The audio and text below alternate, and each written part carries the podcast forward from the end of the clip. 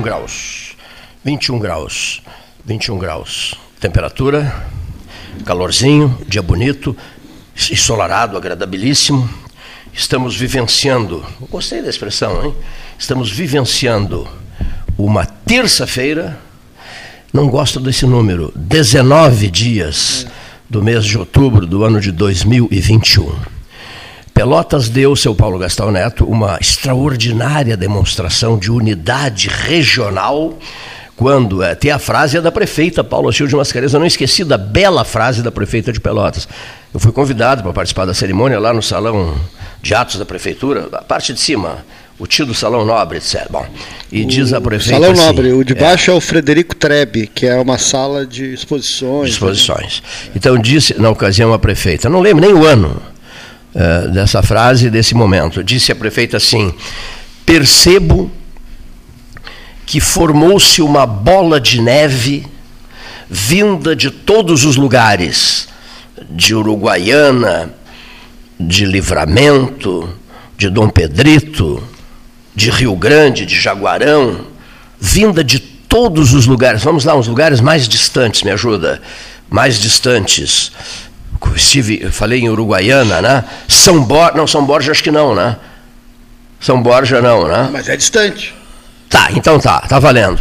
Formou-se uma bola de neve e essa bola de neve viabilizou um extraordinário entendimento regional, metade sul, pode ter até um pedaço da metade norte, não tem nenhum problema, em defesa da duplicação da BR-116.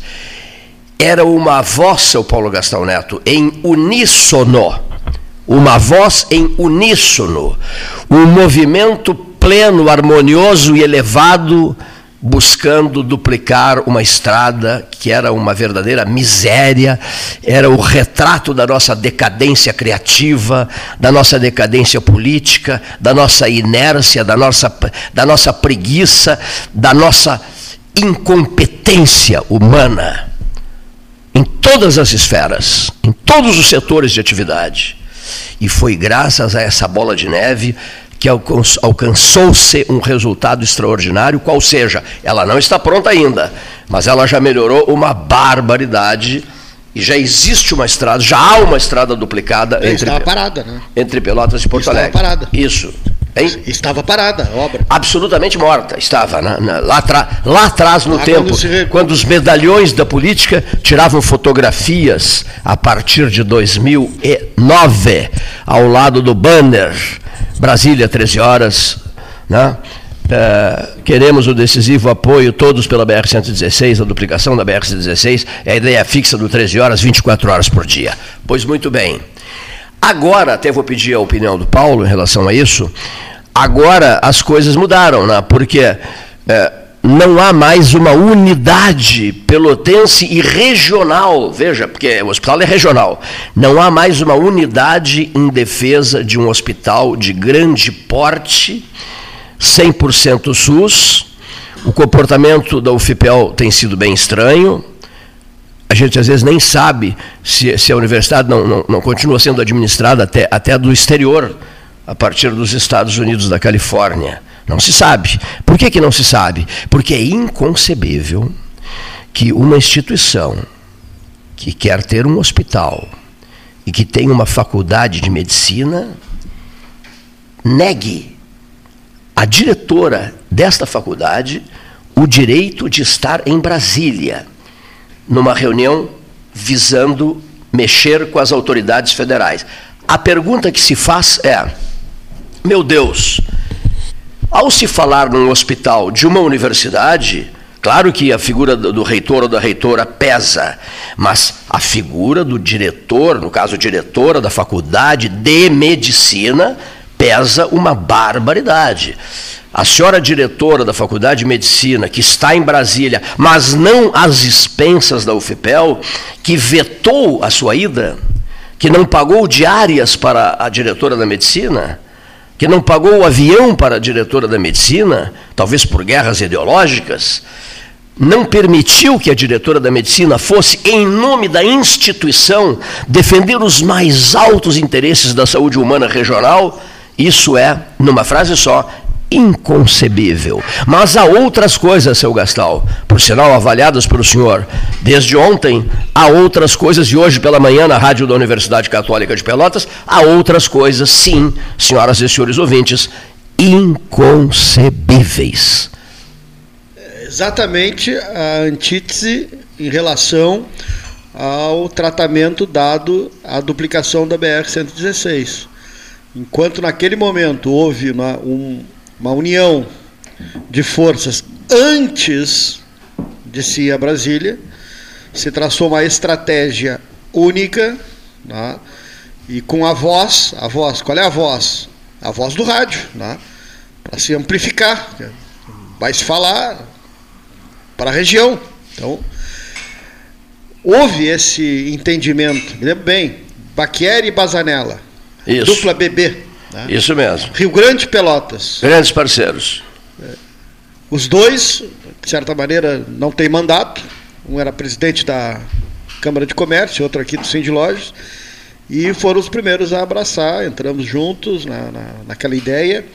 E foi talvez o primeiro grande momento que a região se uniu em torno de uma causa. E o, nós somos pro voto lá, pô. Nós somos pro voto, na, nas emendas e pra briga. positivas. E para briga. Vamos pro voto, me lembro direitinho. E todo mundo unido. O Mário estava lá, bispo é. signatário de Rio Grande, bispo emérito de Rio Grande. Então, agora, quando houve essa audiência na última quarta-feira, com a reitoria da Universidade Federal, e essa que aconteceu hoje, na terça-feira, menos de uma semana depois, com forças uh, distintas, umas intramuros da universidade e outras forças políticas da região, com a presença de vereadores, de prefeitos e de toda a região, ela soa justamente como duas vertentes, né? duas vertentes. Eh, e agora há pouco recebi o vídeo, o áudio do, do, do, do presidente da Câmara. Vamos rodá-lo em seguida, né? Vamos rodá-lo em seguida. E tal. Está garantido o hospital de 250 leitos, diz ele. Então, vamos tentar um maior. Quer dizer, há uh, a evidência de que não há essa sintonia de base. Isso é um pouco preocupante. Comportamento, Mas, estamos, estamos é, é agindo. daquele comportamento de, de eh, estamos agindo como, como me, é, uma mendicância na área da saúde, né? Assim, constrangidos, tímidos, acanhados, inconsequentes. E né? também uma briguinha né, de vaidades aí, né, pois pessoais. É, é, é inconcebível, e, né? Que deixa de lado a grande obra, que é a obra da saúde, que é a obra de, de um hospital e que o que que interessa o exibicionismo? Hein? O que que interessa? O projeto é do, do ex-reitor César Borges, né? Ele começou, ele começou a, a Começa com ele, a, é isso mesmo. A estruturar esse, esse, pensamento, né? E esse hospital se chamaria não Kaiser, mano. Agora, veja, é, é, é, porque é, é, é vida, vida, humana em jogo, né? Olha aqui, vida humana em jogo, a vida humana em jogo. E os exibicionistas de N áreas é, querendo uh, conquistas pessoais, trunfos pessoais e, e, e desunião. Um grupo vai a Brasília e pede o hospital pequeno. No outro dia, dois ou três dias depois, vai um outro grupo a Brasília e pede o, o, o hospital o maior possível. Né? 100% SUS, com um número de leitos acima, rigorosamente acima do necessário. Acima, não, acima do necessário não. É, à altura do necessário, numa né, região de um milhão de habitantes. E fica esse concurso de beleza, essa guerrinha que não leva a nada, que não constrói coisíssima nenhuma, entremeada de desejos políticos, entremeada de, de, de eh, eh, vontades eleitorais, com a presença de partidos políticos, com a presença de radicais, os radicais né, livres são radicais livres, em ação. Veta a diretora da medicina, porque a diretora da medicina não é da nossa corrente ideológica. Ela que fique quieta aqui. Isso não pode acontecer. Ela é diretora da medicina. Julieta Garriconde Fripp foi eleita diretora da Assim como foram eleitos os dirigentes, a doutora Julieta foi eleita diretora da medicina. Respeite-se, respeite-se a vontade das urnas na Universidade Federal. Achei lamentável, li li o documento, as razões pelas quais a UFPEL não tem recursos para bancar um avião e uma, uma ou duas diárias para a diretora da medicina ir a Brasília. Ficou claro nas entrelinhas dessa, dessa negativa da reitora da UFPEL, ficou claro, claríssimo, que tem ali o dedo ideológico, que tem o dedo de uma meia dúzia, não é dela, só dela, porque ela é uma pessoa de bom diálogo, inclusive. A, a, a professora Isabela, mas é o famoso grupo que comanda, que deita e rola, que faz o que bem deseja e que vive ligando para os Estados Unidos. Mas na, vive ligando a pública não pegou bem essa, é. essa essa divisão e a, essa decisão. Horrível. Essa divisão de Não, Uma divisão que é inaceitável.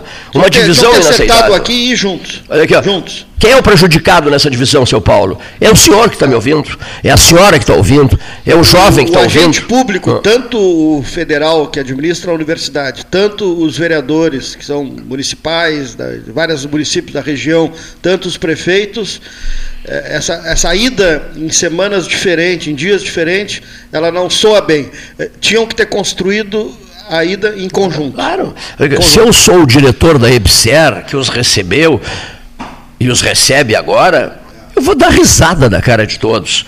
Por uma razão muito simples. Eu, Ebser. Vocês estão brigando lá em Pelotas. É, vou me colocar no lugar da Ebser. Olha aqui. Tu, é? Eu, Ebser. É coisa que tem que fazer. Eu, Ebser, quando fui chamada pelo César Borges, que era o reitor, eu fui lá prestar serviços na Universidade Federal de Pelotas, porque eu, Ebser, sou uma prestadora de serviços. A UFPEL me chamou, assim como as universidades do Brasil inteiro me chamam. Agora, a autonomia da instituição tem que ficar preservada, não é mesmo? A UFPEL não, a UFPEL se entregou para a Ebser. E a IBSER quem decide, afinal de contas, quem é que quer o hospital? É, é o FIPEL. O hospital será construído em benefício do sul do Rio Grande. Muito bem. A IBSER é uma prestadora de serviços. Ou a IBSER manda mais que a UFIPEL? Ou nesse emaranhado todo, a UFIPEL hoje é subordinada, dependente, ajoelha-se aos pés da EBSER? É uma pergunta que fica, porque está indo todo mundo pedir, pelo amor de Deus, para a EBSER ser boazinha, e a EBSER, não, eu garanto o hospitalzinho o menor possível. Esse está garantido, não é essa é a frase que veio de lá? Esse está garantido. O hospitalzinho o menor possível está garantido. Agora, a fúria ideológica não permite que se busque um hospital é, 100% SUS, um hospital grande, e um hospital que seja capaz de unir uma região inteira. É inacreditável, senhores ouvintes. Encerrei a minha fala em relação a isso. É ina... Vamos ouvir o, o vereador presidente da O vereador Cristiano, Cristiano Silva, presidente da Câmara de Vereadores de Pelotas, ele e a comitiva pelotense que se encontra em Brasília, Distrito Federal. Boa tarde, Cleiton. Boa tarde, Paulo Gastal. Boa tarde, ouvintes do programa 13 Horas. Estamos aqui em Brasília, saindo agora da reunião com a IBSER junto com o general Ferreira, com o coronel Vieira, o senador Luiz Carlos Reins, deputado Daniel, vereadores da nossa região e também a doutora Julita Fripp, diretora da Escola de Medicina da UFPEL. Nosso, nossa pauta era o hospital, é o hospital escola da UFPEL, o hospital de grande porte, a manutenção do projeto original, com 364 leitos. O projeto que está apresentado hoje são 250 leitos. O que o general nos apresentou é que no momento, neste momento, é, são 250 leitos, mas nós podemos, uh, durante esse tempo até março, conversarmos, acertarmos com a Universidade Federal, que apresentou esse projeto de 250 leitos. Então, nosso, nosso próximo passo é marcar uma audiência com a reitora a Isabela, os vereadores todos da Zona Sul, para tentarmos uh, melhorar ou ampliar projeto que hoje está sendo uh, construído e tentarmos manter o projeto original do Hospital Escola. Um hospital de grande porte, com 364 leitos, 100% SUS, que a nossa região precisa. A Zona Sul merece um hospital de grande porte. Então estamos aqui, foi muito produtiva a reunião, o general Ferreira nos atendeu muito bem, junto com a equipe, o coronel Vieira. Sem palavras para agradecer senador Luiz Carlos Reis e também o deputado Daniel, que estão nos apoiando, estão conosco nessa, vamos chamar de luta. E eu quero deixar claro aqui, Cleiton, e aos ouvintes, que nós, vereadores, não estamos aqui para brigar, discutir e ser contrário à Universidade Federal. Estamos aqui apoiando a Universidade Federal. Estamos agora, estamos saindo da IBSER, vamos até o Congresso Nacional buscar apoio financeiro, emendas parlamentares para o nosso hospital. É isso que nós precisamos, é isso que nós estamos discutindo. Todas as bancadas, temos uma, vários vereadores de vários partidos buscando melhor para a nossa Zona Sul, o que nós precisamos nesse momento. Cleito, te agradeço aí, o que tu precisar de mim, tu pode me ligar, tá? Estou à tua disposição. Estamos indo agora para o Congresso Nacional conversar com a bancada gaúcha dos deputados federais para que conseguimos mais apoio e emendas parlamentares para a nossa região. Cleiton, Paulo Gastal e ouvintes da, do 13 Horas, um grande abraço. Muito bem, obrigado. Olha só, obrigado ao presidente da Câmara. 13 é isso, jogo aberto. Olha aqui, ó. Falou o presidente se posicionando, falando em nome da comitiva que está em Brasília. Tudo muito bem, estão lá tentando, pedindo. Eles querem o hospital de grande porte, a UFIPEL não quer o de grande porte, não é mais ou menos isso? Não, porque se quisesse, se quisesse, teria autorizado ainda da diretora da medicina, porque uh, um, um uma biblioteca, quando se fala na biblioteca de uma universidade, de quais cursos a gente lembra? Né? Direito, letras, isso, aquilo, aquilo outro. Né? Quando se fala em hospital numa universidade, de qual faculdade a gente lembra? Medicina? A, a diretora da medicina não pode ir a Brasília porque a instituição não tem recursos para tal. Isso é, isso é inacreditável. Isso, com todo respeito, isso aí é, é, é uma política absolutamente equivocada e desnecessária, infelizmente. Bom, mas vamos, vamos adiante. O que é que nós temos mais de, de, de, manchete, de destaque para este dia de hoje?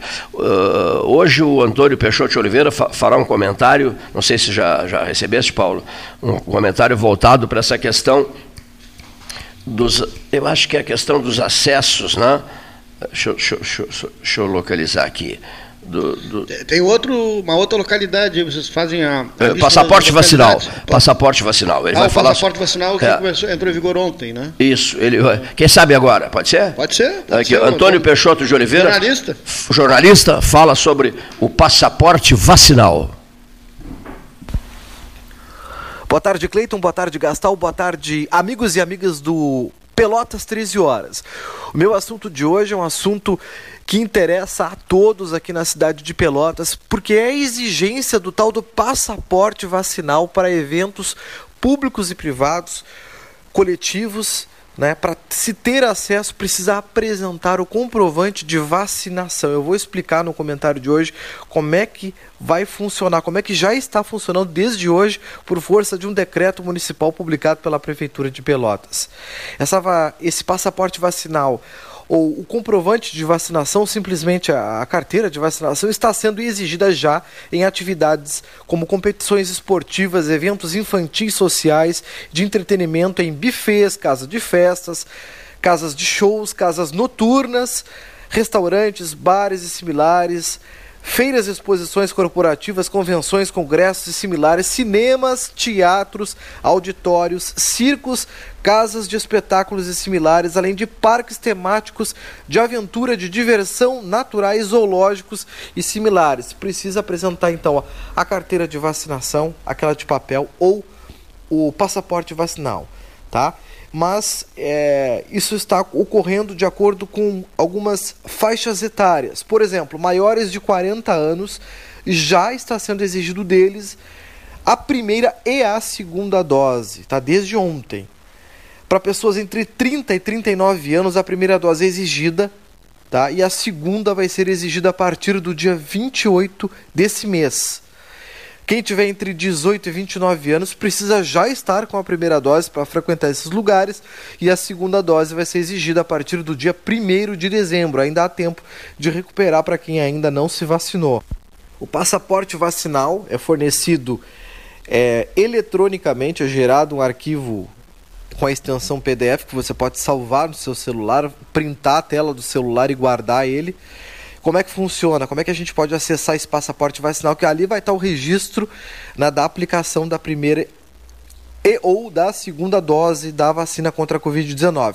Precisa ser baixado o aplicativo, que é um aplicativo de graça, né? Vai na Play Store ali ou na loja do sistema iOS, ou acessando o site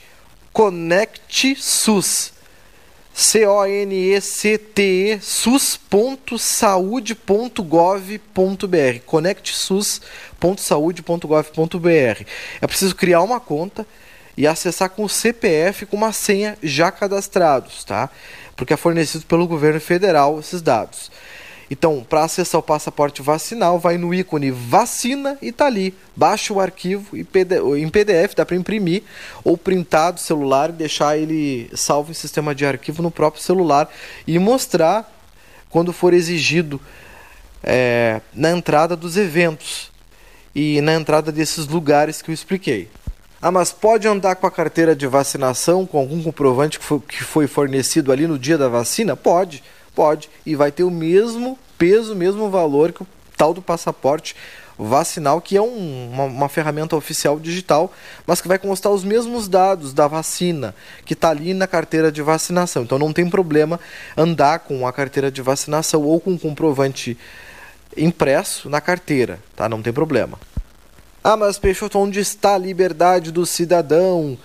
Bom, a liberdade do cidadão ela acaba quando começa a liberdade do outro, a liberdade de não se contaminar com a Covid-19, com pessoas que não tenham se imunizado. Então, é, se você não quer participar de eventos coletivos e eventos, é, como eu já falei, não precisa participar, mas também não vai entrar. É assim que funciona. Todos devem fazer a sua parte, todos devem se vacinar contra a Covid-19, se resguardar, para resguardar também o seu familiar e as pessoas que estão ao seu redor. Todo mundo fazendo a sua parte, a gente consegue vencer a Covid-19 e, graças a Deus, em breve voltaremos a uma nova, entre aspas, né, normalidade. Era esse meu recado de hoje, Cleiton Gastal. Muito boa tarde para todos.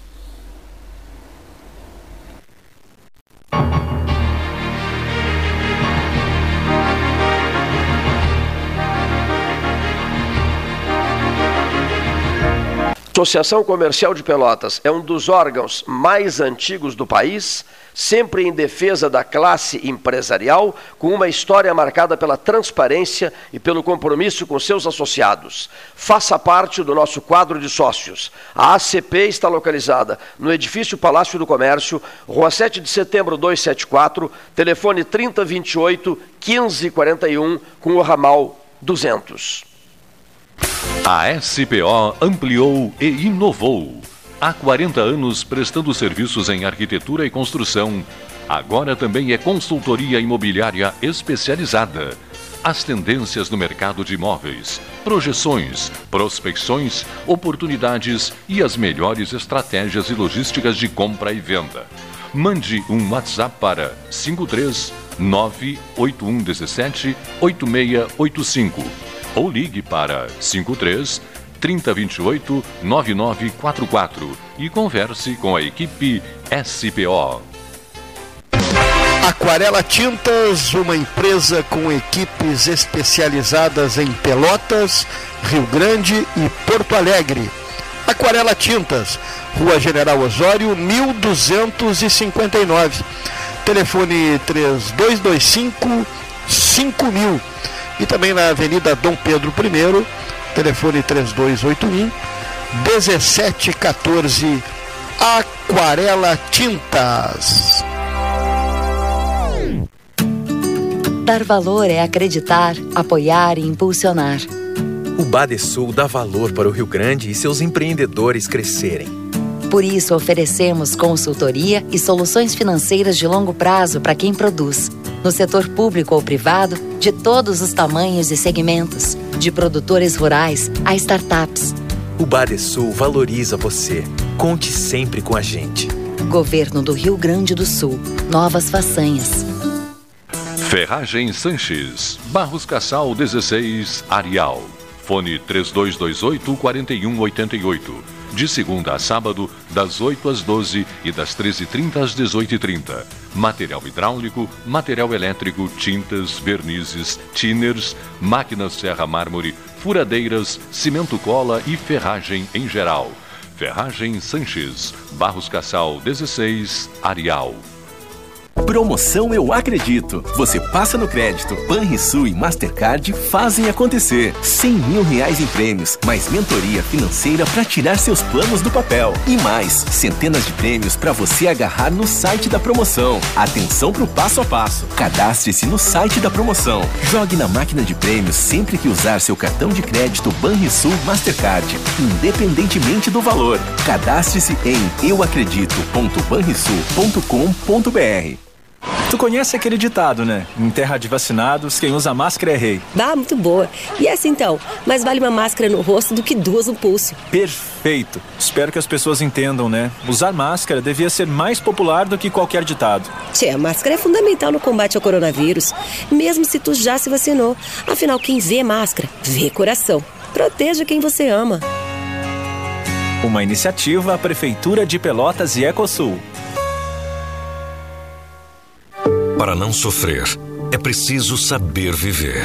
E saber viver, hoje, é evitar aglomerações, usar máscara, higienizar as mãos constantemente, manter o distanciamento e fazer tudo para proteger você e os outros. Para salvar vidas, as prefeituras da Zona Sul, desde o início da pandemia, realizaram muito e vão continuar trabalhando incansavelmente no combate ao coronavírus. Mas você precisa também continuar fazendo a sua parte. E lembre-se, vacina boa é vacina no braço. Fique atento ao calendário de vacinação e tome as duas doses. Assim, juntos, vamos vencer essa luta. A Zona Sul. Associação dos Municípios da Zona Sul. Suba no caixote do Café Aquário para debater a duplicação da BR-116. Quer comprar, vender ou alugar? A Imobiliária Pelota é a parceira ideal para a realização dos seus desejos. Opções inovadoras de atendimento a qualquer hora e em qualquer lugar. WhatsApp, visita remota, tour virtual, contrato digital e outras ferramentas seguras e práticas para você fechar negócio sem precisar sair de casa. Na Imobiliária Pelota, os sonhos não param. Acesse www.pelotaimoveis.com.br WhatsApp 991 11 7432 Chega de disputar o sono com o seu colchão. Escolha ter uma noite divina com essas promoções. Conjunto Box Casal Atena, conforto macio com molas pocket ensacadas em 12 vezes de 165. Conjunto Box Casal Era, conforto firme com molas Max Spring, também em 12 vezes de 165. Tudo com pronta entrega. É só na Life Sleep Comfort, em Pelotas, Rio Grande e Porto Alegre. Mais internet pelo mesmo preço, com a velocidade que só a fibra ótica garante. Plano de 200 mega agora é 300 mega. Plano de 400 mega agora 500 mega. Polvo, a internet múltipla, 3199 4000.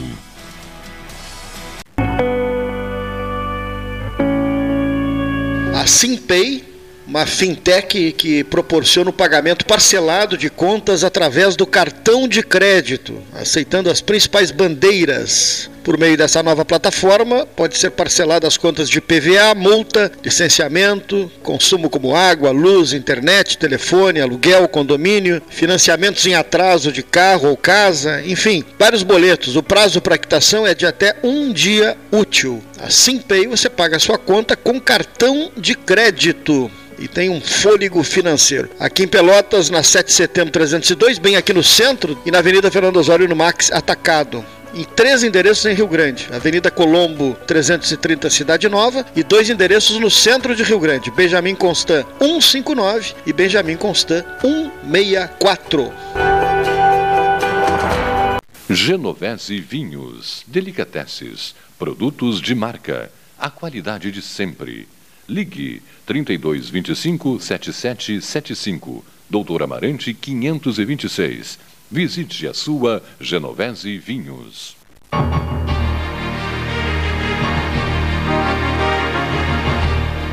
Mesa 13, mesa 3 show. A partir de agora, você já sabe, você tem 3 show nos finais de semana, né? Domingos e feriados, à sua disposição. 19. Até às 19. Fernando Osório, o endereço Treichel, 4842. Treichel, a memória do 13. Treichel Delivery. Acessou, clicou, chegou. E o telefone do Treichel? 32848810. O dia a dia de Pelotas e a história de Pelotas com as informações e assinatura Treichel. Treichel, leve a vida bem. Todo mundo frequenta o Treichel da Avenida Fernando Osório. Salão Amarelo, Palácio do Comércio, tarde quente do dia 20. Não, não, não, não, não, não, não, 20 não. Vamos um pouquinho. Tá queimando óleo? Do dia. De, recue, no, recue no tempo. Do Ah, dia. a tarde não está quente também. 19. É 21 graus. A tarde é agradável. Hoje temperatura Não é quente, civilizada. não é uma tarde quente. Tu vai ver o que vem por aí. Agora, e, e como é que fica a Associação Amigos do Inverno? Ah, em dezembro e janeiro entra em crise.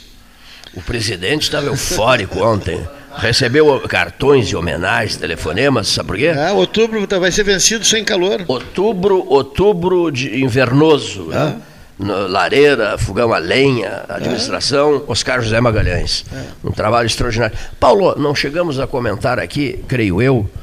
Não, comentamos sim, claro que comentamos. Comentamos, comentamos, comentamos. Até alguém mandou uma mensagem dizendo assim. Ele, Irajá, foi membro da Comissão de Orçamento e Finanças. Eu, eu não gostei. Eu disse assim, não, membro não. Presidente. Sim, também membro, mas presidente da poderosíssima Comissão de Orçamento e Finanças da Câmara dos Deputados, que eh, fe- fe- fez o presidente eleito Tancredo Neves pedir o apoio dele, o Tancredo pediu ao Irajá apoio. Apoio. né? Foi deputado constituinte também. Também foi deputado constituinte. O Tancredo se aconselhava com o Irajá. Eu não estou fazendo nenhum discursinho frouxo aqui, fácil, é, é, é, fora da realidade. O Tancredo se aconselhava com o Irajá, foi almoçar com o Irajá na casa do Irajá. Né? E, e- e o Irajá Andara Rodrigues eh, integrou missões internacionais eh, que foram a Nova York, Companheiros de missão, Fernando Henrique Cardoso. Ele e o Fernando Henrique Cardoso foram em missões. Ele, como presidente da Comissão de Orçamento e Finanças da Câmara, e o Fernando Henrique, de uma outra comissão, foram para Nova York. Quer dizer, primeiro time da política brasileira. Primeiríssimo. O Irajá nunca foi deputado de segunda ordem. Primeiro time da, da política brasileira. Então, eu, eu- Alto clero. eh, eh, do altíssimo clero. Então eu estou fazendo referência ainda ao Irajá e desejando a ele, eh, le- transmitindo a ele o nosso abraço solidário em nome de todo o 13 horas. Ele é um habitual frequentador da mesa 13, está recolhido em casa, né? Com problemas de saúde também, né? em função da, da, da- da Covid-19. E- Mas ele está bem, graças Bem. a Deus. Né? E, e- e se recuperando e ao mesmo tempo sentindo, sofrendo É, pelo falecimento da dona Daisy, né, que Uma eh, pessoa o- integrada o acompanhou na, a, vida, a né? vida inteira, né? Foi uma pessoa ativa na comunidade quando ela era isso a primeira dama primeira do dama. município, né? Tinha uma participação forte, né?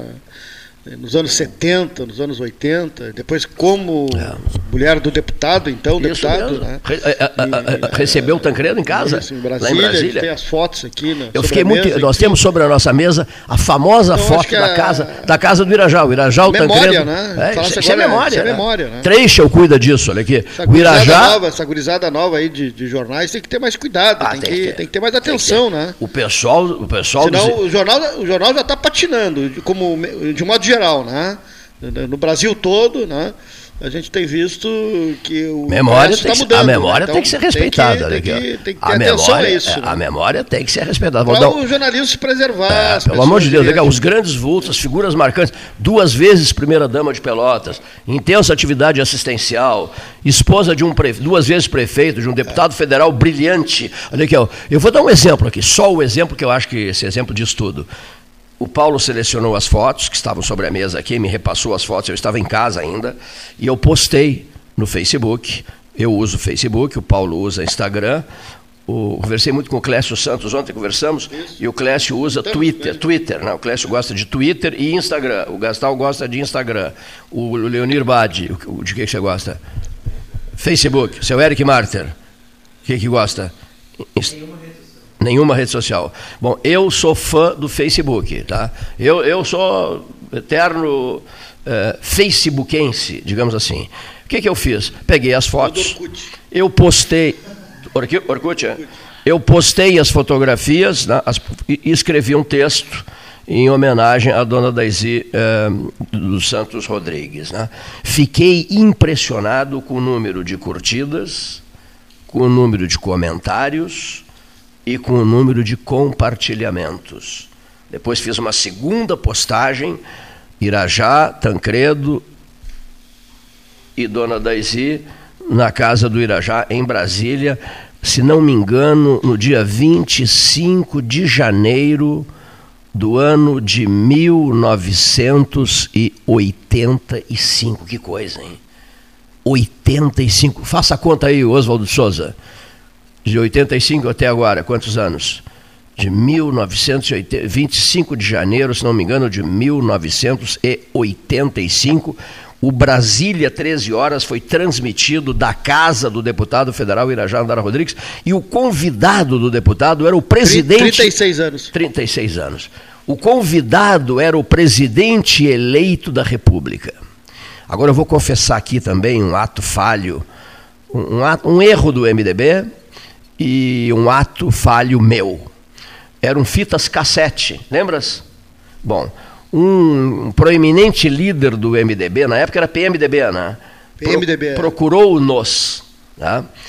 pedindo assim: nós precisamos muito dessa fita do doutor Irajá conversando com o doutor Tancredo, 45 minutos de 13 horas. Fernando Lessa Freitas dando um show de história, e Tancredo também, sobre Pelotas e São João del Rei. Você nos empresta essa fita por 24 horas. O partido precisa desses depoimentos do Tancredo e do Irajá. O presidente eleito era a figura da moda na época, né? só se falava em Tancredo Neves, que depois adoeceu em seguida, quer dizer, adoeceu na, na noite da posse. Na, não, não, sei, não foi isso? E depois morreu no dia 21 de abril. E eu emprestei a fita cassete por 24 horas, seu Paulo Gastão Neto. Eu achava que essa pergunta seria As mais longas 24 horas da história. As mais longas. Já não passaram? E, e muito tristes, né? Aquele avião, depois transportando o corpo do Tancredo para para Brasília, lembra de São Paulo para Brasília, de Brasília para São João del Rei, foi uma coisa muito triste. Pois bem, eu emprestei essa célebre fita, seu Gastão, de 45 minutos históricos ao PMDB. Seu Cleiton, é só palavra de honra. 24 horas depois, a fita será devolvida ao senhor. Que dia é hoje? 19 de outubro de 2021, eu continuo esperando a devolução da fita. Uma joia, uma preciosidade histórica que não me foi mais devolvida. O que é uma coisa que me incomoda uma barbaridade, e nós estabelecemos aqui que fitas Agora não são mais fitas, né? Mas gravações de momentos importantes do 13 Horas não saem daqui por nada desse mundo. E quem está afirmando isso é o comandante do Exército da Salvação. Esse comando eu exerço, Exército da Salvação ali das Três Vendas. Sou o comandante como tal. Qual é o cargo do comandante do Exército da Salvação? É o que? O general? Não. Comandante, comandante. Não, só comandante, só né? O comandante do Exército Nacional determina, fita nenhuma, gravação nenhuma sai mais daqui para ninguém, porque significaria prejudicar profundamente a nossa memória histórica. E esse é o cuidado que nós devemos ter. Seu Gastal, vamos ouvir quem? Vamos até na, o Brasília, falasse no Lanzetta, né? Luiz Ricardo Lanzetta, e ele chega agora com o seu comentário, jornalista Luiz Ricardo Lanzetta. Olá, pelotenses e zona sulenses, né? Cleiton, Gastal, amigos. Temos uma semana animada pela frente aí, né? É, no campo da política nacional e também, quer dizer, a nacional com uma vertente né, regional aí para nós com a essa disputa que já é histórica para a cidade do Eduardo Leite disputando uma a indicação à candidatura à presidência da República. Acho que Pelotas nunca teve assim um representante de tal destaque nessa disputa nacional. Amanhã tem um grande debate, né? um, um bom debate, pelo menos. Vai ser grande porque a Globo vai transmitir, então vai dar esse caráter né?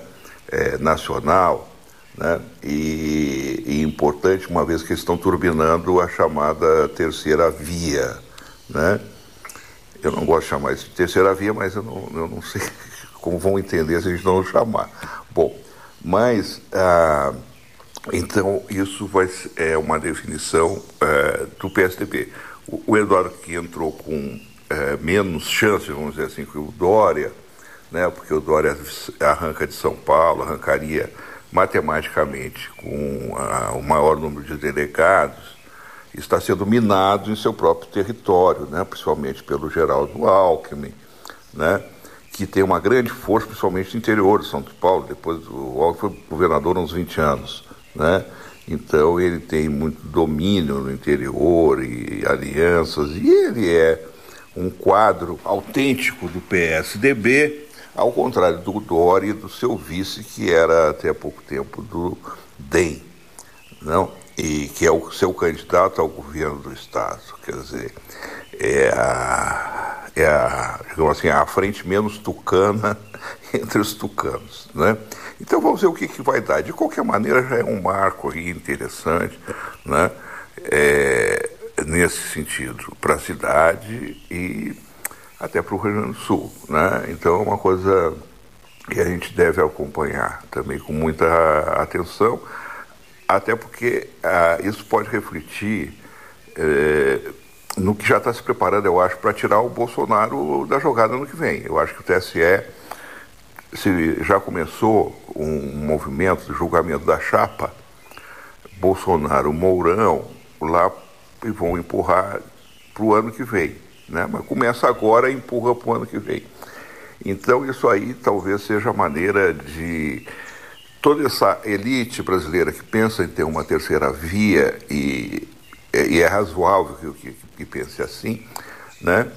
pode tirar, digamos assim, tecnicamente o, o Bolsonaro da disputa, tornando inelegível né? para a próxima, né? porque esse negócio, pelo, pela Câmara não passa nada. Né? E tem agora, amanhã já começa o processo que vai ser sangrento né, para aprovar a CPI, é, o relatório final da CPI é, é, da Covid né, e da. É, e, e, e, o relatório já está circulando, né? E parece que a discussão é que nível do indiciamento, né? A CPI eh, vai colocar o presidente da República. Né? É uma questão de indiciamento, parece que é uma. É, são favas contadas, deve ser, mas tem níveis, né? E aí está a. E, e quantos eh, mais vão entrar nesse relatório? Né?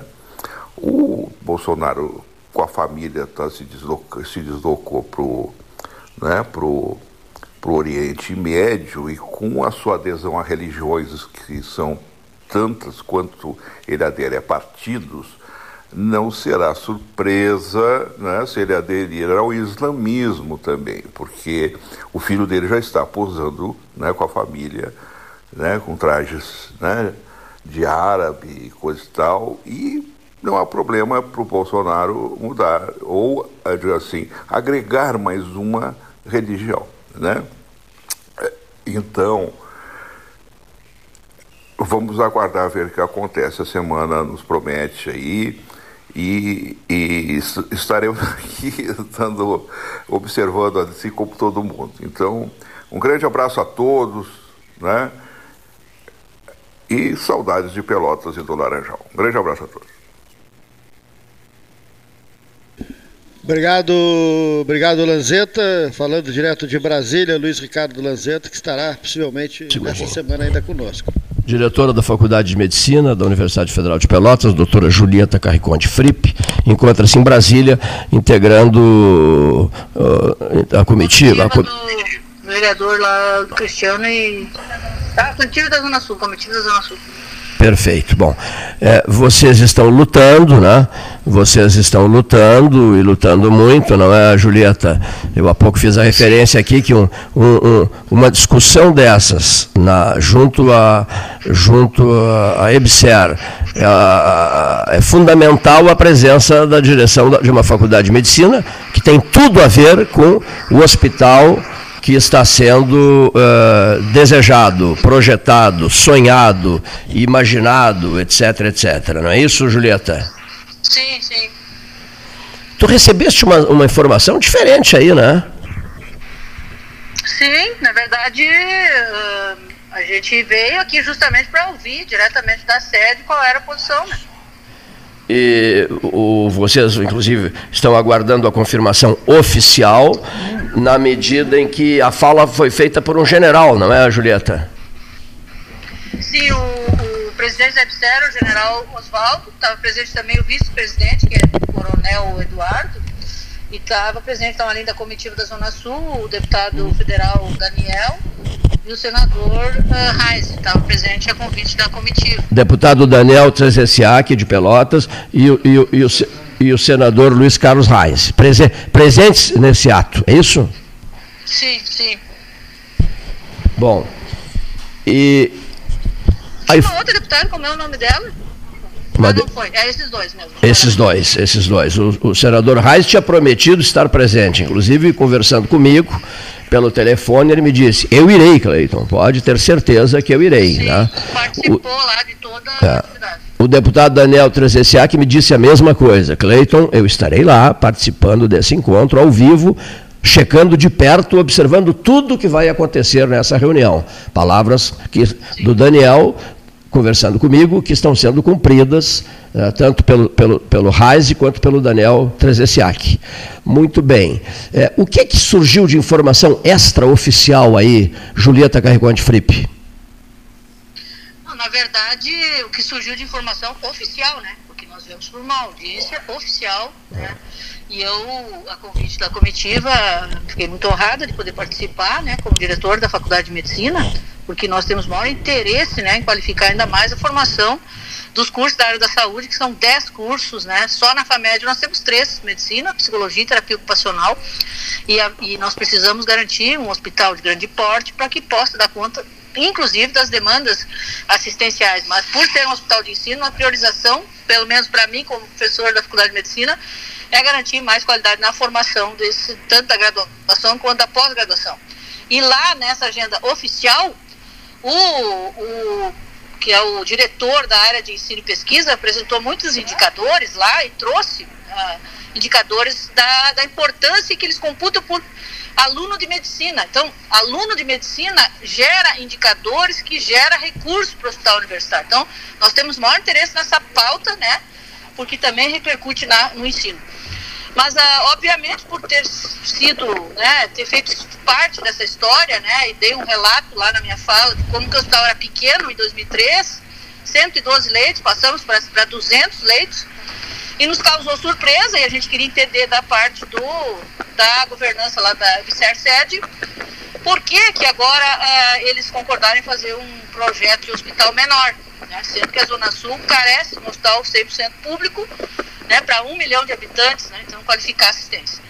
E nós tivemos uh, algumas informações, uh, ainda não tem documentos, mas a gente espera receber as cópias que o vereador Cristiano solicitou, de que em 2019, o, a época era o reitor Pedro Curialau, foi enviado um documento pactuando e solicitando que o novo hospital tivesse 175 leitos, ou seja, do tamanho que é hoje. E nós uh, ficamos surpresos, porque quando foi anunciado esse ano pela Superintendência do Hospital e pela Reitoria que o hospital seria de médio porte, com em torno de 200 leitos, nós fizemos todo um movimento para que não faltassem, por exemplo, leitos de UTI pediátrica, leitos de saúde mental e outros leitos como de clínica médica para desafogar, inclusive o próprio pronto-socorro. E agora já estamos garantindo aí 250 leitos, né? Então, mas isso é pouco. Deixa eu ver se eu entendi. Deixa eu ver se eu entendi. O ex-reitor Pedro Rodrigues Curialau pactuou com o general que preside a EBSER em 2019 assinaram documentos no sentido de que o hospital, o FIPEL regional, tivesse uma capacidade de 170 leitos, é isso? 175 leitos. Cento, ah, mais 5. 175 leitos. Isso no ano de 2000, no ano de 2019. Isso. Isso, Isso causou, causou muita surpresa à senhora? Sim, nos causou surpresa, porque a gente entende que uma decisão dessa não pode ser unilateral ou de reunião, decisão de gabinete. Isso impacta em muitas coisas, na questão da formação e para a região, né? Então, se a EBSER tinha a intenção de fazer um hospital menor, a, o reitor, os reitores, né, que passaram, tanto o Pedro quanto a Isabela, que está agora, deveriam defender um hospital grande e pedir apoio da comunidade, como é o caso aí da comitiva da Zona Sul e os cursos da da saúde para dizer não, nós queremos um hospital de grande porte. Isso não foi feito. Foi, inclusive, uma, um ofício que foi enviado pelo reitor solicitando que o novo hospital tivesse 175 leitos. Nós vamos confirmar essa, essa informação através do ofício que o que uma cópia do ofício que o vereador Cristiano solicitou Olha aqui, o debate, o debate, o debate 13 horas eh, de sua parte eh, deseja ouvir de viva voz e vai e fará isso. O, deseja ouvir o general Oswaldo de Jesus Ferreira. Sim, importante, porque o, o general trouxe essa informação e agora chegamos a 250 leitos e a defesa é que o projeto, o projeto que está sendo trabalhado pelos arquitetos que esse projeto já tenha o porte grande, 360 Sim. leitos. E aí, depois de pronto o projeto, já houve um compromisso, e, e tanto o Daniel quanto o Reis ali, é, e os próprios vereadores se comprometeram a buscar esse recurso também através das bancadas, né, de emendas de bancada, mas num formato grande porte. O projeto já tem que estar pronto, né, e os desdobramentos de orçamentos subsequentes é mas, compromisso de todos. Sim, sim, mas a delegação da UFIPEL que esteve em Brasília recentemente ela, ela aceita, adere, participa, entra em sintonia com esse hospital que vocês querem, que é o hospital de grande porte?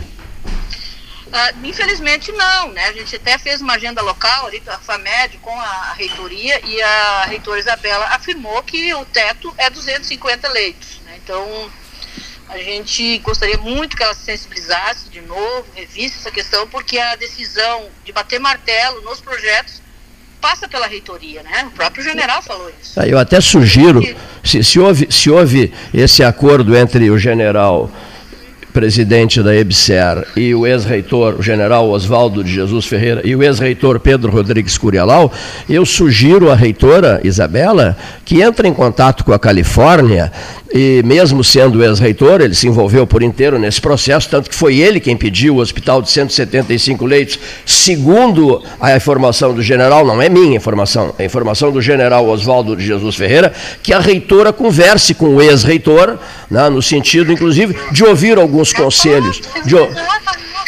no, no, no, sentido, está me ouvindo? Está me ouvindo não? Está me ouvindo?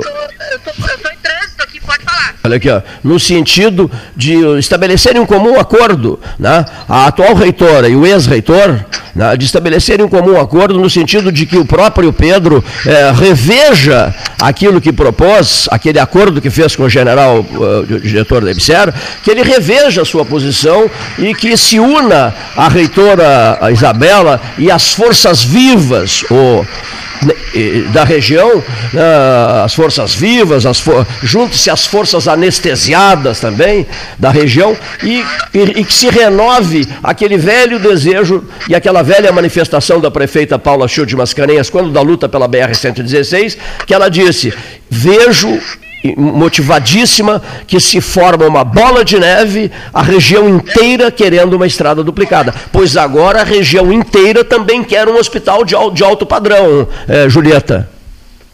Sim, é, eu penso que essa mobilização na região ela é fundamental e, e, é dali que vai ser o dinheiro, porque o, o general falou, não foi uma vez, só várias vezes, que o MEC não tem dinheiro, que o Ministério da Saúde não tem dinheiro e que vai ter, ter que se trabalhar com a mobilização das bancadas de emenda, né? Então, como, como que o Poder Executivo da universidade decide que não vai envolver parlamentares? Não pode.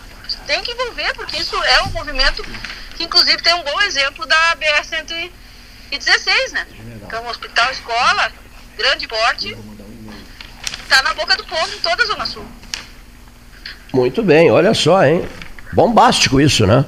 Mas eu acho o seguinte, que apesar dessas diferenças todas aí, que ninguém se entende, quando o que está em jogo é a vida humana, que é possível, às vezes quando a gente erra, quem é que não errou até hoje, né? Quando a gente erra, seu Gastal, a gente dá um passo atrás, reavalia, se posiciona de novo, que essa alta cúpula da Universidade Federal de Pelotas converse com a Califórnia, busque inspiração nos conselhos do seu ex-reitor e, e, e, e, reconheçam que não é possível um hospitalzinho de 175 leitos, né? que é possível sim, com um levante regional, um hospital à altura. Né? Ou uma comitiva pode ir à Califórnia também, né? Olha aqui só. Porque. porque do, que, que, graças a essa luta que já começou faz um tempo, inclusive dos cursos da área da saúde Sim. federal, conseguimos garantir que pelo menos chegue a 250, né? Mas agora a mobilização da Zona Sul é, quer resgatar o projeto de 360. Olha, me perdoe, me perdoe, mas é, eu acho que nem 175 e nem 250, e sim 360. Um apelo que todo mundo deve fazer em nome de mais de um milhão de habitantes do sul do Rio Grande que vão, que, que vão precisar desse hospital, não é mesmo, Julieta? Sim, é um hospital que já tem mais de 30 anos, né? então a, o governo federal tem essa dívida, na verdade, com a Zona Sul, né? Na área da saúde. Em plena pandemia, a gente ficar apresentando uma proposta de hospital menor, isso não cabe. E diferenças de lado, vamos esquecer esses atritos todos, ideológicos, enfim, e, e pensar na saúde das pessoas, né? É isso que se quer. Eu, eu agradeço muito, eu agradeço muito a diretora da Faculdade de Medicina. Destacar para concluir, Cleiton, assim, essa, essa atividade hoje foi muito republicana. Sim. A gente nem sabe de quem é o partido de cada um, que a gente sabe que está todo mundo defendendo a mesma coisa. Então, isso que é bonito, né? Isso que é bonito. A gente tem uma causa em comum, não importa o partido. Então, se a coisa foi, se, se, a reunião foi tão positiva, com o apoio de, do deputado federal Treziak, com o apoio do senador Reise, com a presença de tantas figuras públicas ligadas à instituição e à política de Pelotas, o poder legislativo municipal, alguém vai ter que rever posições adotadas anteriormente. Né?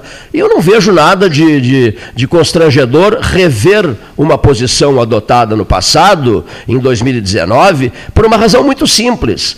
Quem está em jogo é a vida humana. E quando a vida humana está em jogo, os deslumbramentos e, e as fúrias, isso tudo tem que ir para a lata do lixo. Correto? Né? Defender a vida humana é o que nós desejamos e queremos ardentemente. Muitíssimo obrigado, doutora, doutora Julieta Carreconde Fripe. Muito obrigada. Abraço a todos. Um abraço para a senhora. Muito bem. Olha só. Interessante isso, né? Olha aqui, ó. Rádio, rádio é isso, né? É a vantagem que o rádio tem, de, apoiado pela telefonia celular, né, seu Eric Marter? Ele, ele rádio, faz maravilhas, né, apoiado pela telefonia celular. Ah, lá em Brasília, manifesta-se o general Oswaldo Jesus Ferreira. Tá lá, não sei quantas pessoas estavam ouvindo o general, mas a região sul toda já está sabendo o que foi que o general disse o general Oswaldo Jesus Ferreira. E eu acho que nós deveríamos, inclusive, ouvir o ex-reitor, que está nos Estados Unidos, poderá falar de lá quando bem desejar, como devemos ouvir também pessoas da administração Isabela Fernandes Andrade, né, que é a reitora da Universidade Federal de Pelotas, para perguntar à doutora Isabela se é possível ou não é, reunir todos em defesa de uma só causa, em nome de uma só coisa, a vida humana precisa ser preservada mais de um milhão de pessoas. É um hospital à altura da região que se precisa, com um levante regional, padrão levante pela duplicação da BR-116. É isso que nós rigorosamente desejamos. E falando em hospital, vamos ouvir o depoimento do diretor eh, do, do hospital, de, do Grupo Hospitalar Conceição, eh, GHC, o ex-comentarista 13 Horas, que tem sido atenciosíssimo conosco, Cláudio Oliveira. Muito boa tarde, Cleiton Rocha, Paulo Gastal Neto e ouvintes do Pelotas 13 Horas. Aqui quem fala é Cláudio Oliveira, diretor-presidente do Grupo Hospitalar Conceição, em Porto Alegre. Meu comentário desta terça-feira, 19 de outubro de 2021, vai para os números eh, que estão cada vez mais diminuindo de Covid no Hospital Conceição e para a nossa retomada dos procedimentos eletivos, das cirurgias eletivas, dos exames diagnósticos, todos aqueles exames represados daqueles pacientes que estavam desde uh, o começo da pandemia, nós estamos colocando em dia, estamos fazendo mutirões e uh, começamos a dose de reforço dos nossos profissionais de saúde, foram mais de duas mil doses já uh, feitas no Hospital Conceição, no Hospital Fêmea, no Cristo Redentor e no Hospital Criança Conceição e na nossa UPA.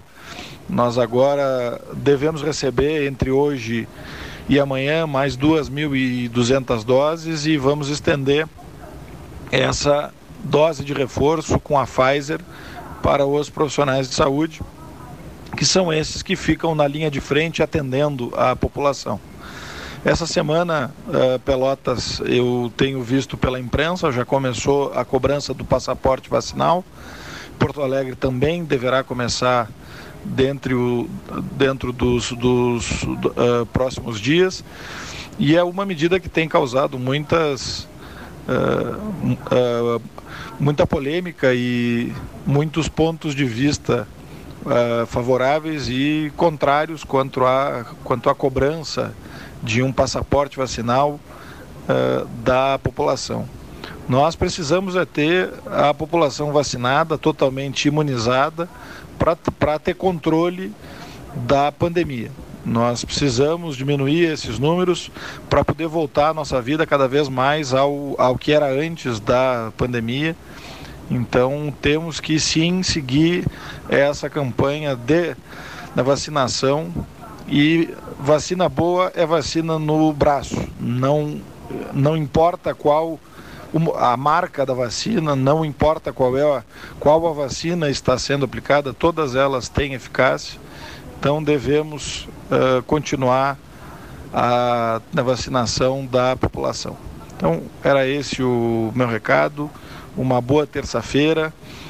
Uh, Paulo Gastal Neto, Cleiton Rocha e Leonir Baade, mais a equipe da mesa do 13 Horas.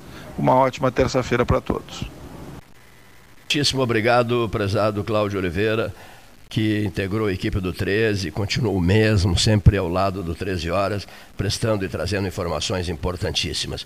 Um homem preocupado com, a, com o setor de alimentação no sul do Rio Grande, com o setor de fruticultura no sul do Rio Grande, realiza um trabalho admirável e tem frequentado 13 horas. Hoje ele o fará uh, pelo, uh, por gravação. Telmo Lena Garcês, ao microfone do 13. Boa tarde, amigo Cleiton Rocha, boa tarde, amigo Gastal e demais ouvintes do programa 13 Horas. Aqui quem fala é Telmo Lena.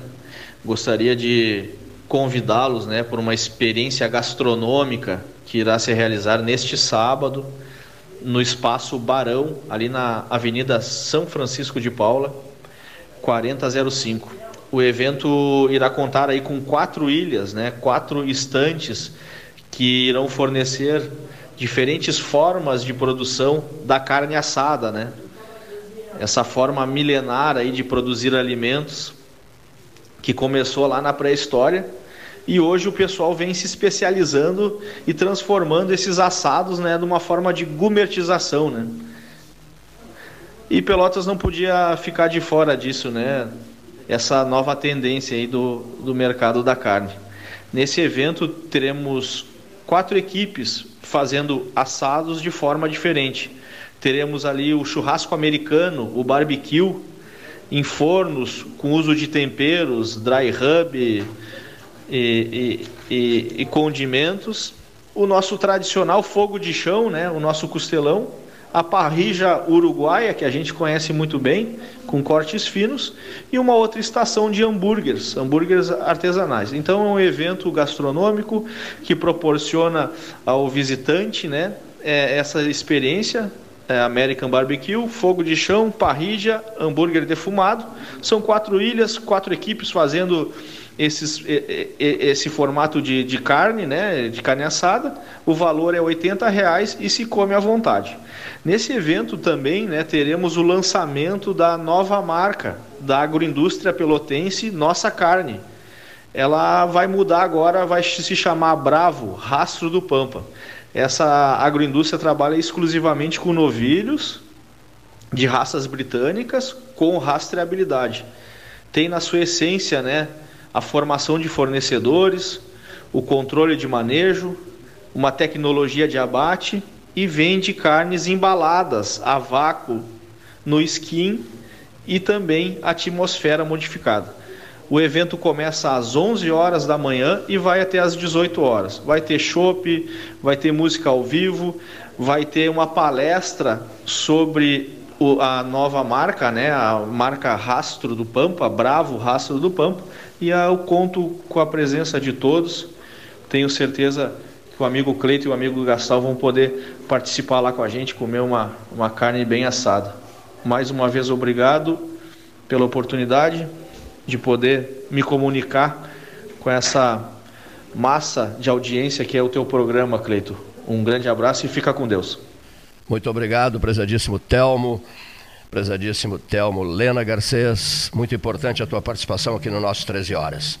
O professor Renato Luiz Melo Varoto, ao microfone 13, no 19 dia do mês de outubro de 2021, a temperatura do momento 21 graus. 21 graus. Professor Varoto. Boa tarde, Cleiton. Boa tarde, ouvintes. Paulinho, Domir, enfim, os que nos acompanham há tanto e tanto tempo. Hoje, sem dúvida, o Brasil está numa grande expectativa sobre a CPI da Covid tudo está parado esperando o que vai acontecer em Brasília. Como previsto, e eu mesmo repeti aqui várias vezes, a CPI estava esgarçando o seu entendimento, estava puxando, puxando a corda e provavelmente chegaria ao final com algum conflito. Só se espera que esse conflito não acabe transformando todo esse trabalho que demonstrou a irresponsabilidade estatal na morte de mais de 600 mil brasileiros em vapor. Em nada. Em nada. Eu não estou culpando A, B ou C. Eu estou dizendo que o comportamento do governo brasileiro, né, do, estou falando em pessoa, foi um comportamento errôneo, errático, irresponsável, eu diria até mesmo imoral. Muitos morreriam, de qualquer sorte, morreriam, mas muitos não teriam chegado a esse ponto. Agora ficar também querendo descarregar sobre o presidente da República crimes que não são crimes. A questão do genocídio é uma questão a ser discutida. O genocídio tem pressupostos legais e não é simplesmente dizer que houve um atentado contra um grupo. Ora, um grupo pode ser um grupo, mas não ter nenhum objetivo genocida. Então eu acho que nós ainda vamos ter surpresas e espero que esses dizem que quase 60 mil investigados não termine numa baderna fora de série e que o Brasil não venha a passar um período negro, como já passou há algum tempo atrás. Enquanto isso, Nada como ser filho do presidente e brincar de shake Arábia, nos países, a fazer de conta que está vendendo turismo, gastando um dinheiro que não tem para comprar absorvente para as meninas, que não tem para comprar equipamento para as aulas digitais, que não tem para dar abono família, família não, abono, esse auxílio família aí, mas que tem para o filho do, seu, do presidente e seus parentes, uma comitiva de 60 pessoas, irem circular pelo Oriente às nossas custas, fica difícil da gente acreditar, Cleiton, que realmente as coisas estão caminhando num sentido certo. Por aqui, por ali, por acolá, eu não vejo, não consigo ver nenhum sentido. E por último, ontem uma pesquisa mostrou que os simpatizantes por uma candidatura de centro já chegam a 29%, o que é uma excelente ideia. Agora, uma, uma candidatura de centro competente, uma candidatura de centro definida, posicionada, clara, e não um Zé Banana que vá para a presidência para hora atender a esquerda, hora atender a direita, hora atender de baixo, hora atender de cima.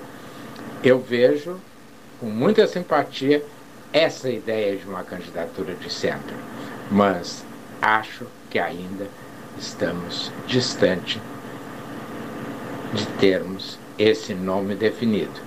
Assim como estamos ainda distantes, mas vamos ter, creio, vamos ter uma Pelotas florida e frutífera. Um abraço e uma boa tarde. Professor Renato Varoto, microfone do 13, hora oficial Lógica Cristal, 14 horas 17 minutos, Salão Amarelo, Palácio do Comércio. Rogério Teixeira Brodbeck, um dos comentaristas da mesa 13, fará uso da palavra neste instante. Amigos do 13, muito boa tarde. Um abraço ao Cleiton, ao Paulo. Uh, hoje, algumas questões de ordem, digamos, urbana sobre a nossa terrinha, algumas questões de posturas e de trânsito. Vamos lá, pela ordem, como diria o Jack.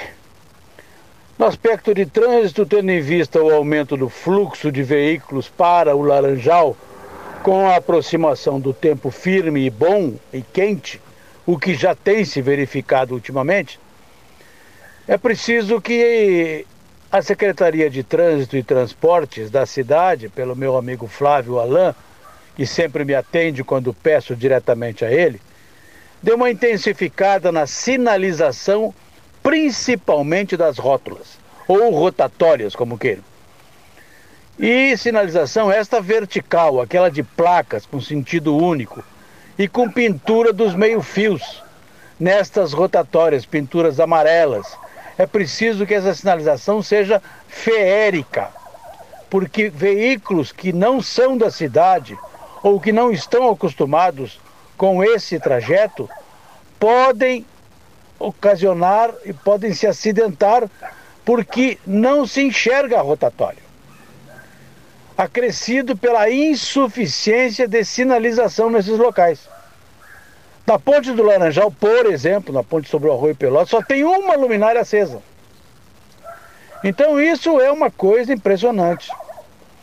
Assim como as luminárias dessas rotatórias, assim como a sinalização lá do trevo da Avenida Rio Grande do Sul com a Avenida Antônio Augusto de Assunção.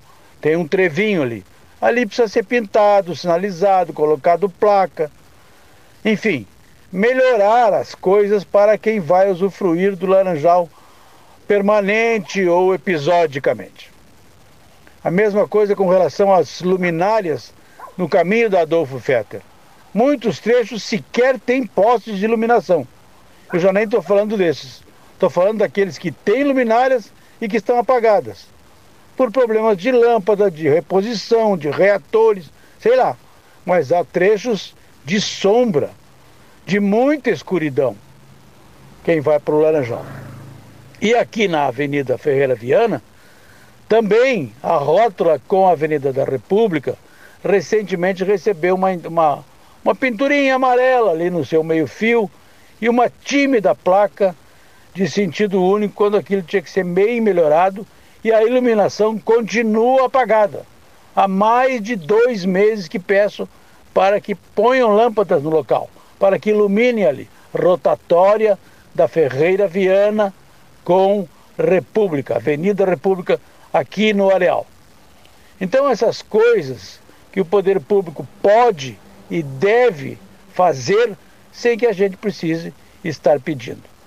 Uma outra coisa é a revitalização, já que a palavra está em moda, das faixas de pedestres nos retornos da Dom Joaquim. Todas elas estão apagadas.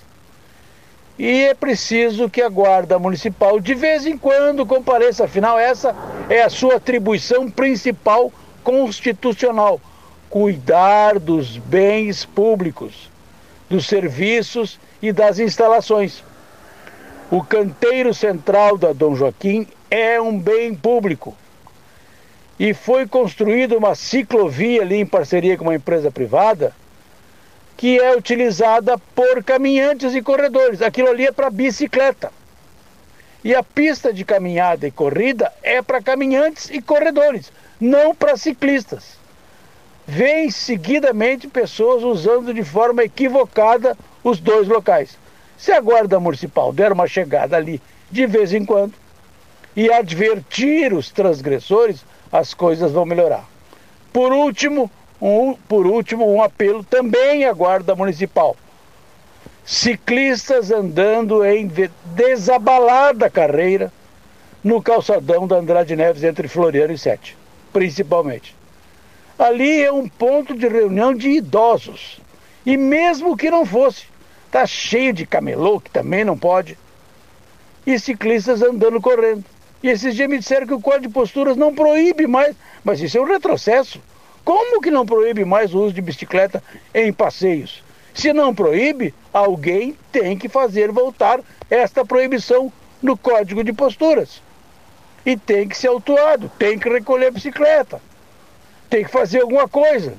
Não pode fazer. Ontem mesmo à tarde, cinco ou seis jovens andando, disputando corrida no calçadão.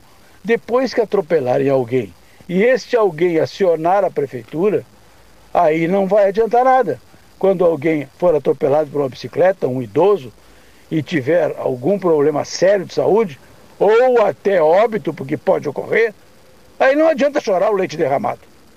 Então, meus caros secretários, mãos à obra. Um grande abraço, um uma boa tarde a todos, uma boa terça-feira e uma boa semana para todos.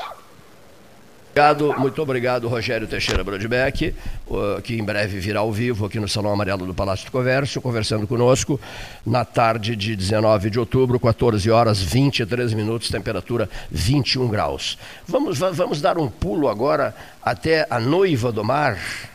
A noiva, que noivado complicado esse, hein? É noiva, quanto tempo do mar?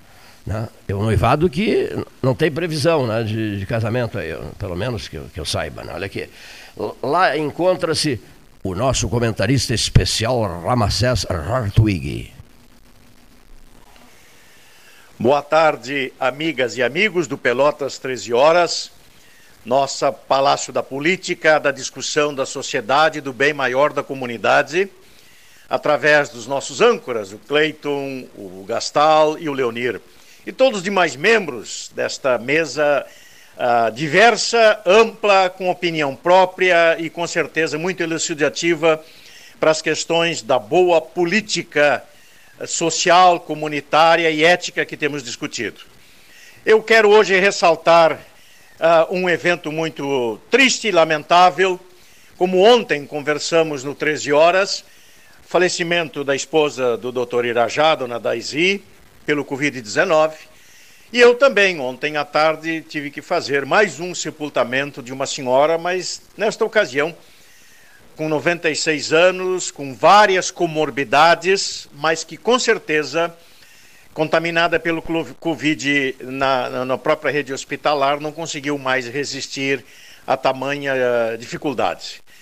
E ontem, exatamente por ser o dia de São Lucas, o padroeiro dos médicos e das médicas, é o sacerdócio por excelência, que as pessoas que tratam da saúde, eu me refiro a médicos, enfermeiros, atendentes de saúde, casas geriátricas, porque são essas pessoas que estão na linha da frente do combate ao Covid e às demais doenças. Entretanto, as nossas autoridades, desde o Ministério da Saúde, dos governos estaduais e municipais, e hoje encerrando-se este, este teatro da CPI da Covid, lamentavelmente vemos que o próprio grupo G7 já não se entendeu mais.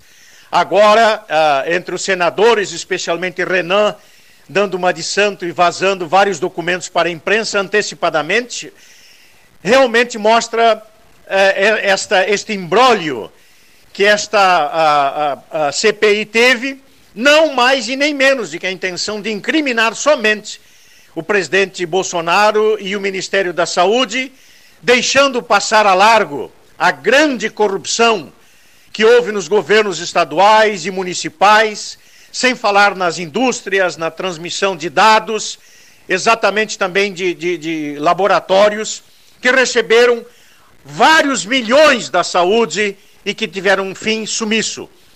Como não precisavam prestar conta e nem relatório desses valores, realmente a CPI não atingiu, na minha opinião, absolutamente o seu objetivo, que seria de passar a limpo a saúde no Brasil e especialmente na questão da pandemia.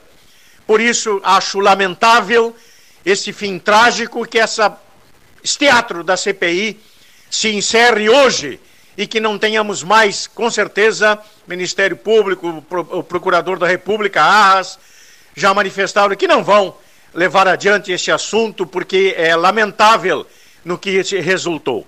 E, entretanto, desde aqui de Rio Grande, hoje um dia muito bonito, uma terça-feira maravilhosa, para que possamos despertar também na, no sentido da vida, da vida plena, colocando as pessoas acima de tudo. E Deus conduzindo a nossa vida, o nosso Brasil e o nosso mundo. Um abraço a todos e uma boa semana para todos nós. O senhor Ramacés Hartwig esteve ao vivo no Salão Amarelo ontem, né? e agora por, pelo telefone, pelo WhatsApp, direto da Noiva do Mar. Que ritmo esse camarada tem, impressionante, hein? Ramacés Hartwig, parceiraço, o aluno do Papa Bento XVI, preparado para grandes coberturas internacionais, sempre apostos. Vamos dar um pulo a Porto Alegre, olha aqui, ó, Porto Alegre, Porto Alegre é, é, te pergunto, é interior? Porto Alegre é interior do estado? Sim, interior do estado, né?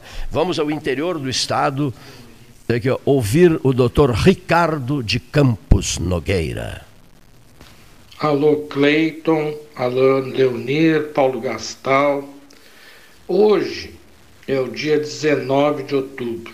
Ontem foi o dia do médico, dia 18.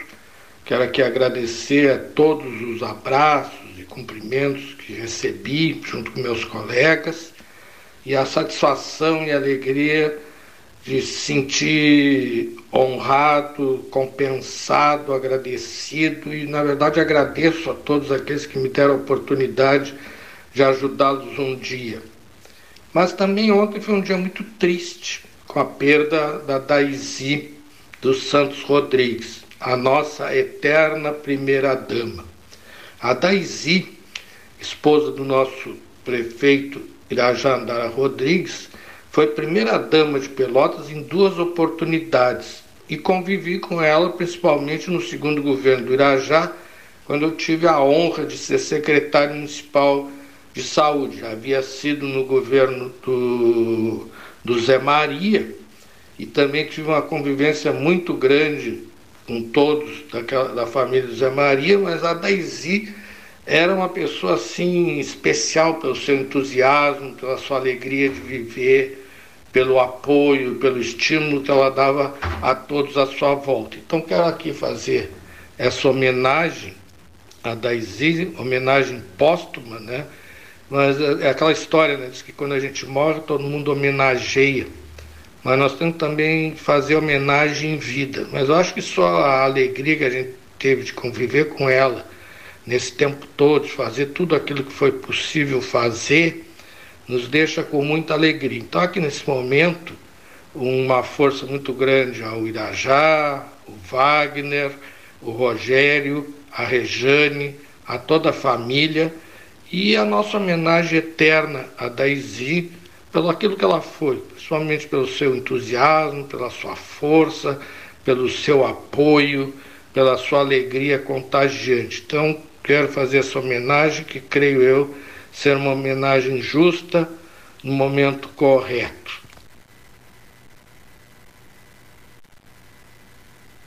Mesa 13, Salão Amarelo, Palácio do Comércio, tarde do dia 19 de outubro de 2021. Vamos ouvir o depoimento diretamente de Brasília, de Ivon Carrico, um dos comentaristas do 13, no Distrito Federal, maldosamente chamado por alguns de Ilha da Fantasia. De Brasília, Ivon Carrico uma reação desproporcional. Repercutiram muito mal as recentes ofensas desferidas por um obscuro deputado do PSL de São Paulo na tribuna da Assembleia Legislativa daquele estado, em desfavor do Papa, da CNBB e de Dom Orlando Brandes, arcebispo de Aparecida. Tudo por conta da homilia proferida por aquele prelado no dia 12 de outubro do corrente, na Basílica de Aparecida, em São Paulo, quando da missa solene pela celebração do Dia da Padroeira do Brasil. Naquela ocasião, Dom Orlando, dentre outros, afirmou que, abre aspas, a pátria amada não pode ser a pátria armada. Fecha aspas o que foi entendido exageradamente pelas hostes bolsonaristas como um duro recado ao governo do capitão. O próprio presidente da República, no entanto, rebateu as afirmações daquele religioso de uma forma, digamos, serena. O que não ocorreu, entretanto, nas palavras do citado parlamentar que apelou para a grosseria e a infâmia. Entendo que o arcebispo também não poderia usar daquele momento para fazer proselitismo político. Dentre outros, porque, em épocas não muito distantes, por ocasião de outros inquilinos no Palácio do Planalto que desonraram o mandato, não teve essa mesma loquacidade para condenar aquelas iniquidades. Aliás, como outros dos seus pares, se manteve silente. Mas isso, entretanto, não poderia jamais servir de argumento para os desvarios e impropérios do referido deputado, que extrapolou nas palavras e na postura uma reação desproporcional. O Brasil, neste momento, mais do que nunca, precisa de muita tranquilidade e serenidade, e não de acirramento dos ânimos. Obrigado. Ivon Carrico, diretamente de Brasília. Brasília se prepara. Né? Um detalhe interessante, não cheguei a comentar isso com o Paulo Gastão Neto a, convenção do PSDB será realizada em dois turnos, né? vocês sabiam? O primeiro turno, dia 21 de novembro. Depois, a segunda etapa, eh, uma semana, uma semana após. Né? Ouçamos o depoimento do coronel Márcio Faquim, né? Falando diretamente de Porto Alegre. Ele vai cuidar da defesa civil, não é isso? No sul do Rio Grande. A minha saudação aos ouvintes do Pelotas 13 Horas, deixar aqui o meu abraço ao amigo Cleiton Rocha, ao amigo Gastal e a todos os componentes da mesa do 13, neste que é um programa mais do que tradicional já. É, bem, quero aproveitar aqui essa oportunidade para falar que na semana que passou já iniciamos Cleiton Rocha e demais membros e ouvintes, é, os nossos trabalhos na defesa civil aqui da região sul do estado, onde estamos aproveitamos do ensejo da Semana Nacional de Redução de Desastres, que ocorreu na semana passada, para dialogar com alguns membros da Defesa Civil das, das defesas civis municipais aqui da nossa região e colocar aos mesmos a importância de atuar-se preventivamente. Acho que uma mensagem muito importante para nós deixarmos aqui é a de que a Defesa Civil ela trabalha muito mais antes dos desastres, antes das catástrofes do que no momento. No momento nós temos que estar preparado quando um cidadão precisa de nós, nós temos que nos direcionar o mais breve possível para apoiar, levar o que ele precisa, seja através do Corpo de Bombeiros que presta socorro, seja através dos órgãos municipais que levam os mantimentos, mas a Defesa Civil deve estar pronta, deve estar levando aquilo que é necessário. Mas o nosso trabalho, e essa mensagem que eu gostaria de aproveitar o ensejo aqui, ele é anterior e é isso que foi preconizado na Semana Nacional da Redução dos Desastres, porque nós temos que trabalhar o antes, trabalhar preventivamente e integradamente, né? todos juntos. Por sinal, falar, quando a gente fala em integração, na semana passada já tivemos a nossa primeira ocorrência de maior vulto aqui na região, onde nós tivemos um acidente com um caminhão com carga tóxica aqui na estrada, quem vai de Pelotas para Rio Grande, ele vinha no sentido Rio Grande, Pelotas, e um pouquinho depois do pedágio tombou.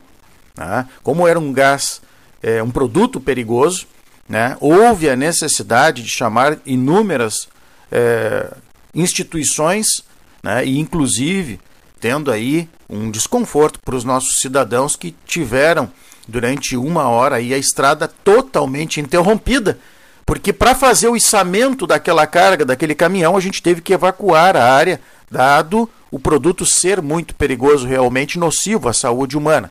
Então, é graças a Deus e a, é graças às atividades integradas de todos os órgãos que nós tivemos o prazer de trabalhar, e aqui eu quero citar a Defesa Civil lá de Rio Grande, aqui de Pelotas também, que a gente notificou, é, a Polícia Rodoviária Federal, que esteve presente desde os primeiros momentos pela sua competência é, o Corpo de Bombeiros, a FEPAM, o IBAMA, a Brigada Militar, enfim, todos os órgãos que trabalharam no sentido de levar segurança para aquelas comunidades. Foi um trabalho que demonstrou realmente muita união. E é assim que a gente quer trabalhar a defesa civil aqui da região. Assim como nós vínhamos trabalhando aqui em Pelotas a segurança pública. Né? Que por falar em segurança pública aqui, Pelotas continua vivendo um momento maravilhoso. Isso é importante que a gente venha a saudar aqui com os ouvintes do 13. Né? Pelotas está aí há 84, 85 dias, se eu não me engano, sem homicídios. Nós vimos as matérias de jornalísticas deste final de semana, onde demonstram que no estado do Rio Grande do Sul houve um pequeno aumento dos homicídios. Pois aqui em Pelotas ele está zerado há 84 dias. Isso é muito significativo. E eu, que fui uma pessoa que teve a, a possibilidade de iniciar um trabalho lá em maio de 2017 no subcomando do 4 BPM, posterior o comando. Tenho uma satisfação sempre muito significativa de falar isso contigo, Cleiton, contigo, Gastal e com todos os ouvintes do 13, porque realmente tenho muito orgulho de ter participado como um dos membros desta grande união de esforços, desta grande integração que acontece aqui em Pelotas, né, e que tem nome, se chama Pacto Pelotas pela Paz.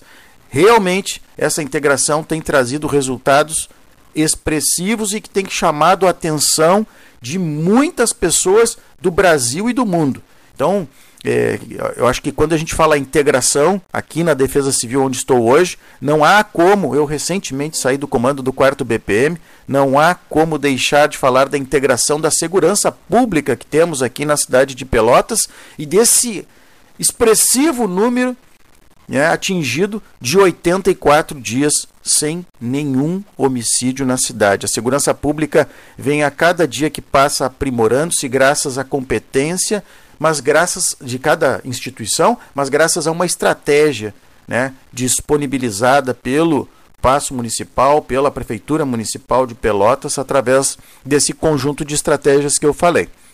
É, eu acho que a mensagem por hoje era essa. Desejar a todos aí uma ótima semana e naquilo que precisar, nós da Coordenadoria Regional de Proteção e Defesa Civil estamos à disposição da nossa comunidade e muito à disposição deste programa que eu tenho sempre uma satisfação enorme em participar. Um grande abraço, boa semana e vamos ao trabalho. Muito bem, muito obrigado. Nosso prezadíssimo amigo, falando de Porto Alegre, esteve nos visitando recentemente e depois de comandar a, a, Brigada Militar em Pelotas, comanda a Defesa Civil. É isso, Leonir Bade da Silva? O comando da Defesa Civil no sul do Rio Grande. Muito bem. Nós já estamos em contato com o general Oswaldo de Jesus Ferreira, presidente da EBSER, para eh, darmos sequência a essa luta regional por um hospital à altura do, do, dos nossos municípios, da, da, da, da, população regional, acima de ideologias, de disputas políticas, de desejos nas entrelinhas, de projeções eleitorais para 2000 e não sei o quê, ou 22 ou 24 mas buscando assegurar direito à vida às pessoas do sul do Rio Grande. Esse movimento tem a mesma importância porque da BR, do, do feito pela, na BR-116 por uma razão muito simples. Quando se quer uma estrada duplicada, o que, que se busca? Se busca evitar acidentes, não é? Se busca preservar a vida humana. A mesma coisa quando alguém precisa desesperadamente de um hospital, não se quer um hospital tímido, pequeno, acanhado, fruto dos, dos desentendimentos regionais, mas sim um hospital à altura da rica história política que essa cidade tem. Dê um exemplo, vou dar um exemplo, vou dar um exemplo. Vou dar um, dois exemplos vou dar. Olha aqui. Antônio Ferreira Viana, ministro da Justiça, um pelotense que se notabilizou no Rio de Janeiro por dar assistência quase que diária aos hospitais da então capital federal, hoje velha CAP, né, vivia ajudando hospitais, o pelotense Antônio Ferreira Viana de sua parte, né? depois de, de destacarmos a figura de Ferreira Viana, concentremos-nos num vulto chamado Luiz Simões Lopes, que, de acordo com manifestação do saudoso ministro Mozart Vitor Russumano lá atrás no tempo, nem tão lá atrás no tempo assim, disse-me: o Simões Lopes é o pelotense que mais fez por Pelotas presidente da Fundação Getúlio Vargas, criador, fundador da Getúlio Vargas, presidente do DASP, criador, fundador do DASP, Departamento Autônomo do Serviço Público, braço direito do presidente da República, Getúlio Dornelles Vargas, no Palácio do Catete. Dois homens que brilharam intensamente na cena pública nacional e que jamais se esqueceram de Pelotas. Estiveram sempre presentes na história desta cidade. E é em nome deles, em nome de pelotenses outros eminentes, como o próprio ministro da Fazenda do Vargas, Arthur de Souza Costa, que a gente pode dizer o seguinte: a esta altura dos acontecimentos neste século XXI, inaceitável desavenças, comportamentos miúdos, comportamentos menores, guerras de nervos, discursos ensandecidos em defesa de pequenas causas. Esse tribunal agora, o Tribunal do Levante Regional, será um tribunal de grandes causas. Boa tarde.